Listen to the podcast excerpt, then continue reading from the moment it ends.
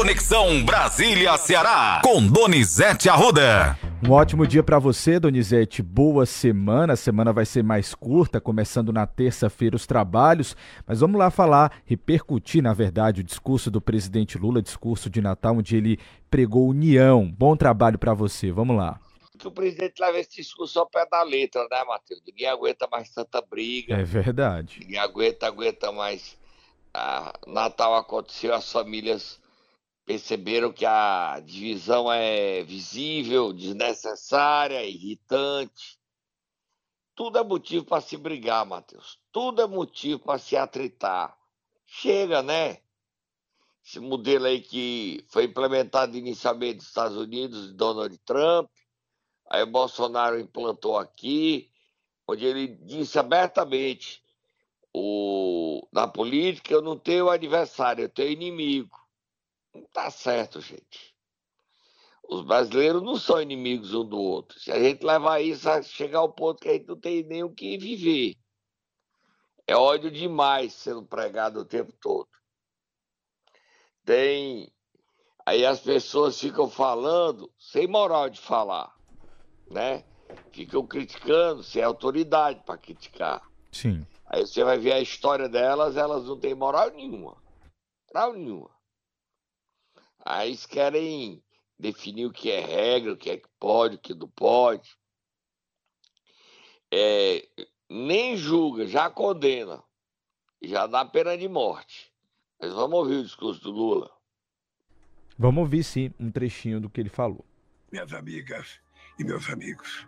O ódio de alguns contra a democracia deixou cicatrizes profundas e dividiu o país. Desuniu famílias, colocou em risco a democracia. Quebraram vidraças, invadiram e depredaram prédios públicos, destruíram obras de arte e objetos históricos. Felizmente, a tentativa de golpe causou efeito contrário uniu todas as instituições, mobilizou partidos políticos acima das ideologias, provocou a pronta reação da sociedade. E ao final daquele triste 8 de janeiro, a democracia saiu vitoriosa e fortalecida. Fomos capazes de restaurar as vidraças em tempo recorde, mas falta restaurar a paz e a união entre amigos e familiares. Meu desejo neste fim de ano é que o Brasil Abrace o Brasil. Somos um mesmo povo e um só país. Vamos combater a fake news, a desinformação e os discursos de ódio. Valorizar a verdade, o diálogo entre as pessoas. Que no ano que vem sigamos unidos, caminhando juntos rumo à construção de um país cada vez mais desenvolvido, mais fraterno, mais justo para todas as famílias. Tá aí, discurso do presidente. Foi um discurso forte, Matheus. Tomara que não seja só o discurso. Que na prática o próprio Lula não fomente mais divisões, ódio, ressentimentos e colabore para o Brasil fazer as pazes. Né, Matheus? Tá difícil. Verdade. Essa história de fake news, o cara ser dono do mundo, tudo é motivo de briga. Já, já a gente vai falar, é tudo motivo de confusão. Tá certo não. Próximo assunto, Matheus. Bombástico, vem aí. Solta Moab, fogo motor. É exatamente, bombástico, Donizete. É capa nos principais jornais de hoje. Prisão de Zinho muda a relação de forças na guerra das milícias no Rio. Só ler aqui um trechinho do parágrafo que diz assim: ó, o chefe do principal grupo miliciano que atua na zona oeste do Rio, Zinho, se entregou à Polícia Federal na véspera de Natal num movimento que deve precipitar nova correlação de forças do crime organizado na região. É, Matheus, aqui a gente vem dizer, bota por aqui, eu te disse aí, eu te disse. Sim, eu te disse, eu te disse, mas eu te disse, eu te disse. Já sei. Ah, mas eu te disse. Eu vi falando que as facções que atuam no Ceará têm apoio político, elegem prefeitos, elege deputados federais e estaduais. Lá no Rio, foi afastada a deputada Lucinha Barros, é isso? Vou confirmar para você, Donizete, o nome dela para a gente falar certinho aqui, tá? Aí ela foi afastada, ela foi eleita, é a madrinha, ela é ligada às facções, num caso nem facção, é milícia. Milícia do, do Luiz Carlos Braga, o Zinho. Ele perdeu um, dois irmãos, o Eco e o Três Dedos, e perdeu um sobrinho, Mateus. E ele estava com medo de morrer, se entregou. Só que ele promete dessa entrega à Polícia Federal entregar todo o esquema de tráfico internacional de drogas, tráfico internacional de armas, tem efeito devastador, inclusive no Ceará. Porque no Rio de Janeiro, que é a origem de tudo, as milícias não são mais comandadas por ex-militares. Elas passaram a ser comandadas por traficantes e ser aliadas das duas letrinhas. Atuam juntos. E as duas letrinhas as três letrinhas atuam no Ceará fortemente. E a, o depoimento de Zinho vai favorecer que esse esquema político que atua de norte a sul do Brasil, de leste a oeste, seja desvendado, desmascarado e desmontado. Vamos ouvir o secretário executivo do Ministério da Justiça, Ricardo Capelli, falando da prisão de Zinho. Vamos sim, Donizete. Só confirmando, Lúcia Helena Pinto de Barros, deputada estadual Lucinha, foi afastada. Aí, como você pontuou, tá? Vamos lá. da Zona Oeste do Rio. Ela, ela é madrinha, ela era poderosa. Ela era tão poderosa, Matheus, que ela usava a polícia do governo do Rio para perseguir os inimigos de Zinho. Já pensou? A milícia acionava a polícia para perseguir quem não agradava a ela. Já pensou que coisa? Como o Estado está comprometido, a imagem, as instituições estão atingidas. Isso é uma loucura, Matheus. Vamos ouvir o Ricardo Capelli. Nenhuma organização criminosa se estabelece desse jeito sem conexões poderosas. Então, a prisão do Zinho não é o fim, ele é parte de um processo que está em curso. Por determinação do presidente Lula, o Rio de Janeiro é prioridade máxima nossa na área de segurança pública e a prisão dele é parte de um processo.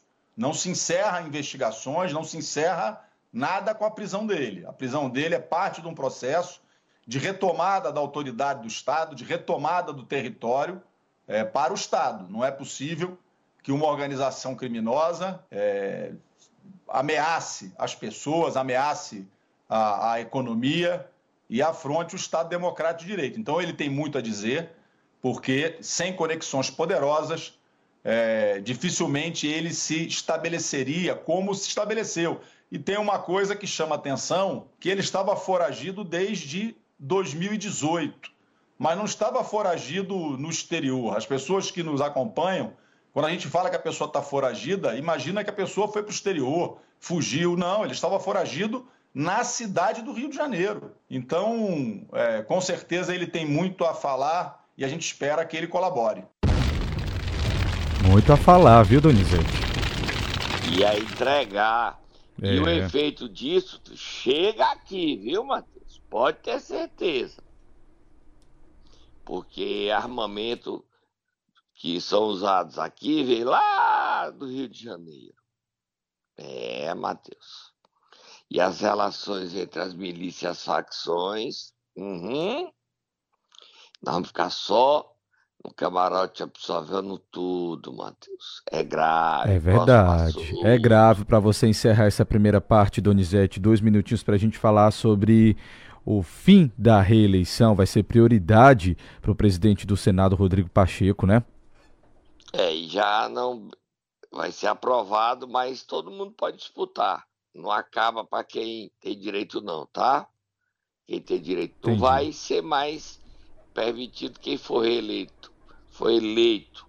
Quem for reeleito termina seu mandato. Agora, quem foi eleito pela primeira vez em 24 não disputa mais reeleição será mandato de cinco anos. O Pacheco quer aprovar, a presidente do PT, Gleisi Hoffmann, diz que ele está errado e já abriu uma guerra contra ele.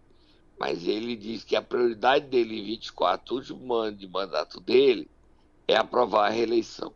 Será que passa, Matheus? Se- Será? Será, Donizete? Eu não sei. Hoje é um assunto que divide, não há consenso, mas seria bom para o Brasil o fim da reeleição, seria excelente. Mas eu não sei se o Pacheco vai ter força para aprovar o fim da reeleição.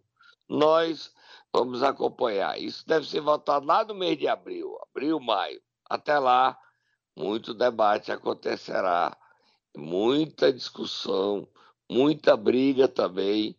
Vamos ver como é que vai ser essa votação na Câmara e no Senado, Matheus. A gente vai beber águazinha e volta já já, Matheus. Momento Nero.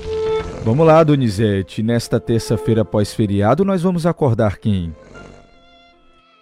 Ministro da Educação, Camilo Santana. Já posso soltar o Tatá? Pode. Bora, Tatá. Cuida.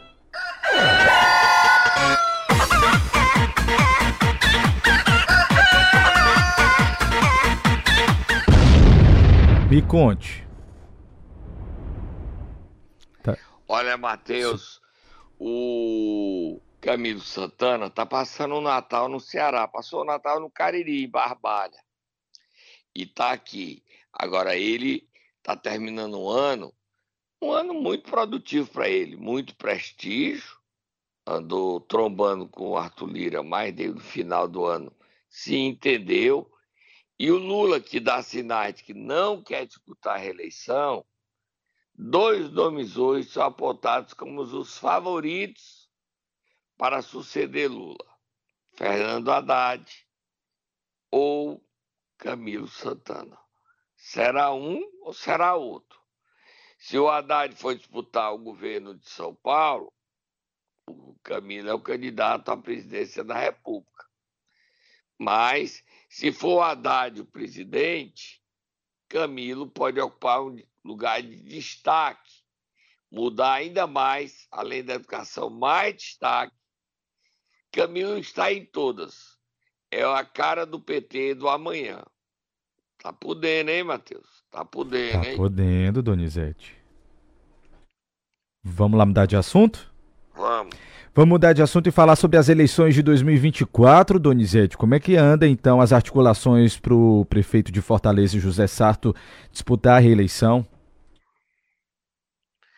Olha, você viu ele nas redes sociais? Vi sim. Curtindo muito o Natal, né?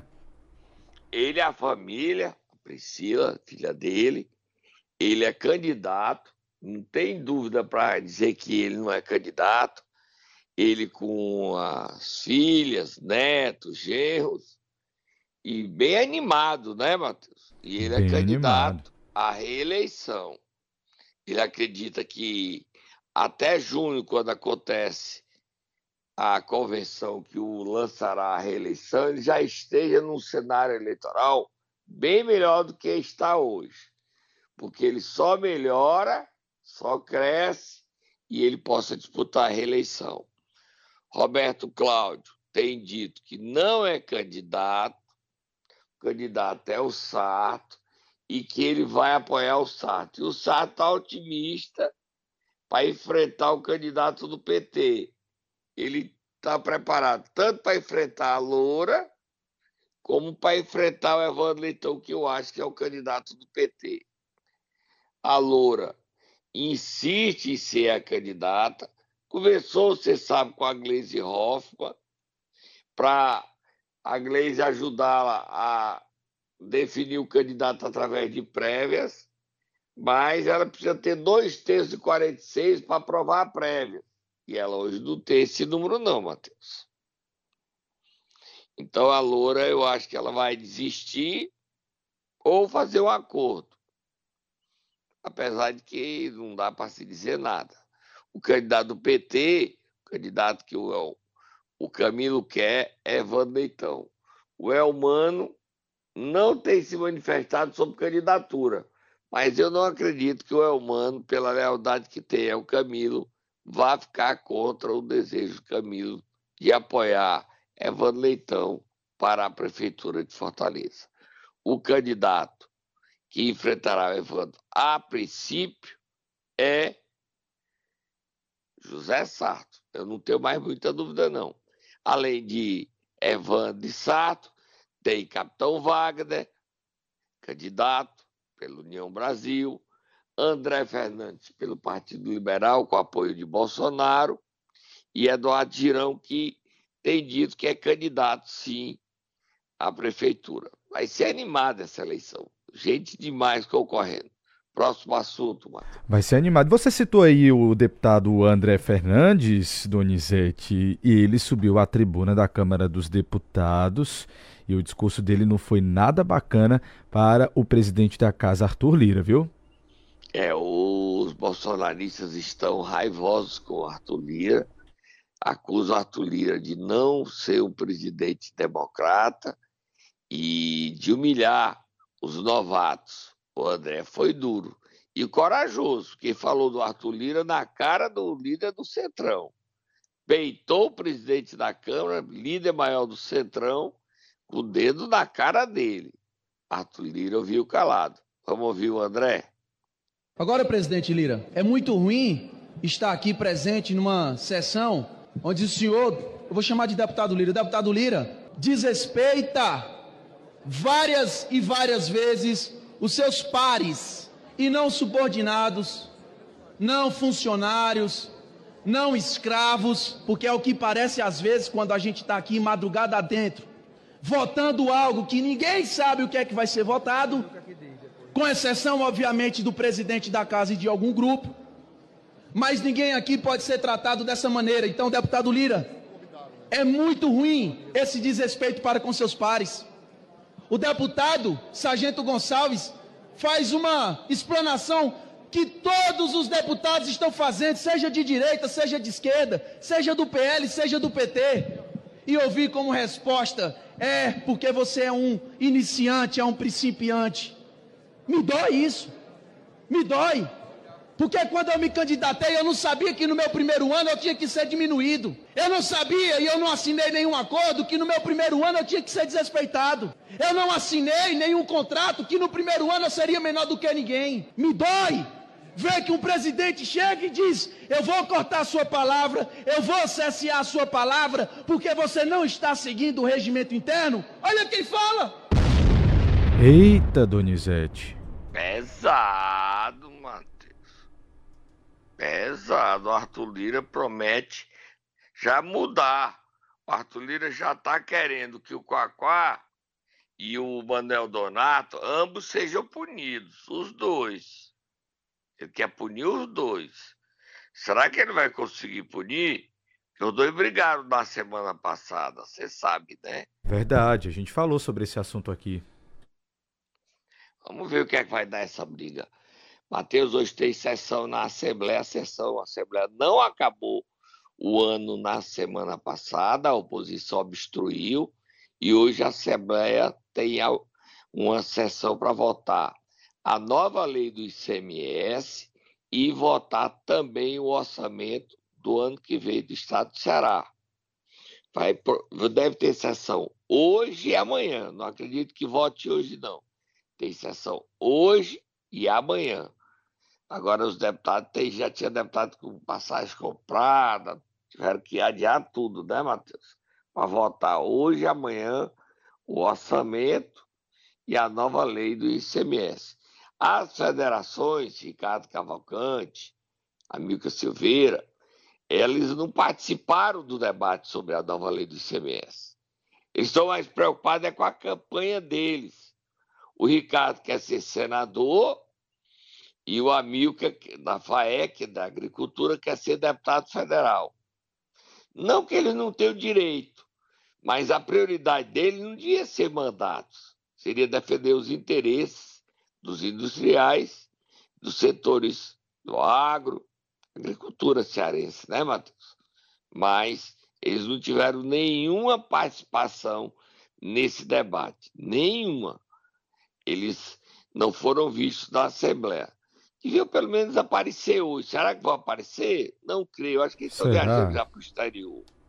Não sei se os dois estão, ou só o Ricardo. Ou viajando, por- ou no Ceará, mas não estão muito ligados nisso, não. Estão preocupados mais. O Ricardo quer ser senador pelo PSD.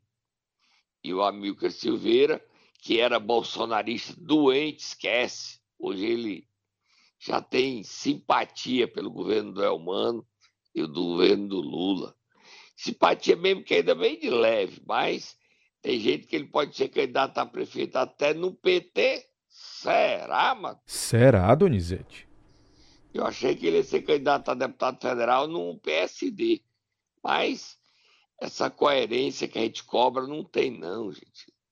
A elite se dá bem, não tem culpa se muda o governo de 4 4 anos, não é verdade? Mudou, muda de opinião, qual o problema? Estou dizendo que ele está defendendo, ele já não é mais crítico, cáustico, como era no passado.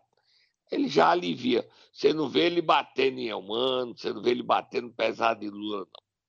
Isso é passado, passado.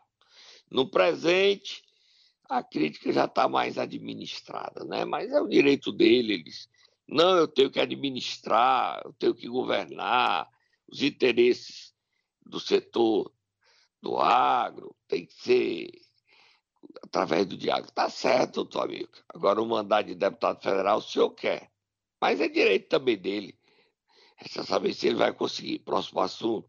Pra gente terminar, Donizete, tem quem concorde que Ciro Gomes, se tivesse sido apoiado pelo PT nas eleições de 18, teria vencido Bolsonaro, viu? E quem diz isso já tem mais de 90 anos. Foi muito poderoso no Brasil. Hoje já não tem mais tanto poder. Mas ainda é ouvido, escutado. Delfim Neto, ministro da Economia da ditadura militar. Vamos ouvir o Delfim Neto falando isso, contando que o Lula lançou o Ciro, desistiu e favoreceu a vitória de Bolsonaro em 2018. Se tivesse apoiado o Ciro, o Ciro teria sido eleito. Daí toda a mágoa de Ciro com o Lula e o PT. Vamos ouvir, Delfim Neto? na, na- em 2018, claramente.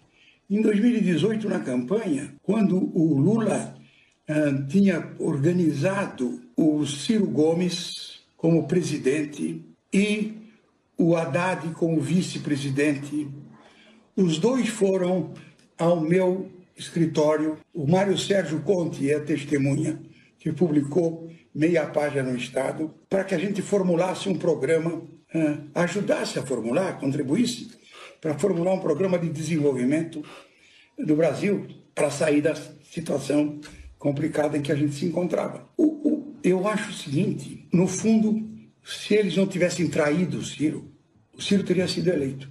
Mas seguramente, em 2018, o papel do PT também foi decisivo para a eleição do Bolsonaro. Por quê? Porque o PT era o tumor de fixação contra o qual o Bolsonaro se atacava. Ata- Atacar o Ciro seria muito mais difícil e teria muito menor credibilidade, porque o Ciro estava passou incólume pela Lava Jato. Aí, Donizete. Mais motivo para o Ciro ter raiva do PT, né? Se o Lula tivesse apoiado o Ciro, segundo o Delfim Neto, que é um AIS na articulação, no lobby e no, no mundo político de Brasília e empresarial de São Paulo, da Faria Lima, Ciro teria sido presidente. Que história seria do Brasil sem Bolsonaro? Seria muito diferente, né? Os irmãos não teriam rompido, continuariam sendo dono do Ceará. A história seria bem diferente, né, Matheus? Sem dúvidas. Vamos, vamos embora, a semana é curta, hoje é terça-feira, nós só temos quarta, quinta, sexta e o ano novo está chegando. Mas nós estamos trabalhando a semana, apesar de curtinha, a gente já trabalhou hoje e continua até sexta-feira trabalhando aqui, tá bom, Matheus? A gente volta amanhã. Um bom, uma boa terça-feira para você e uma boa semana. Para você também, Donizete, obrigado pela sua companhia até aqui.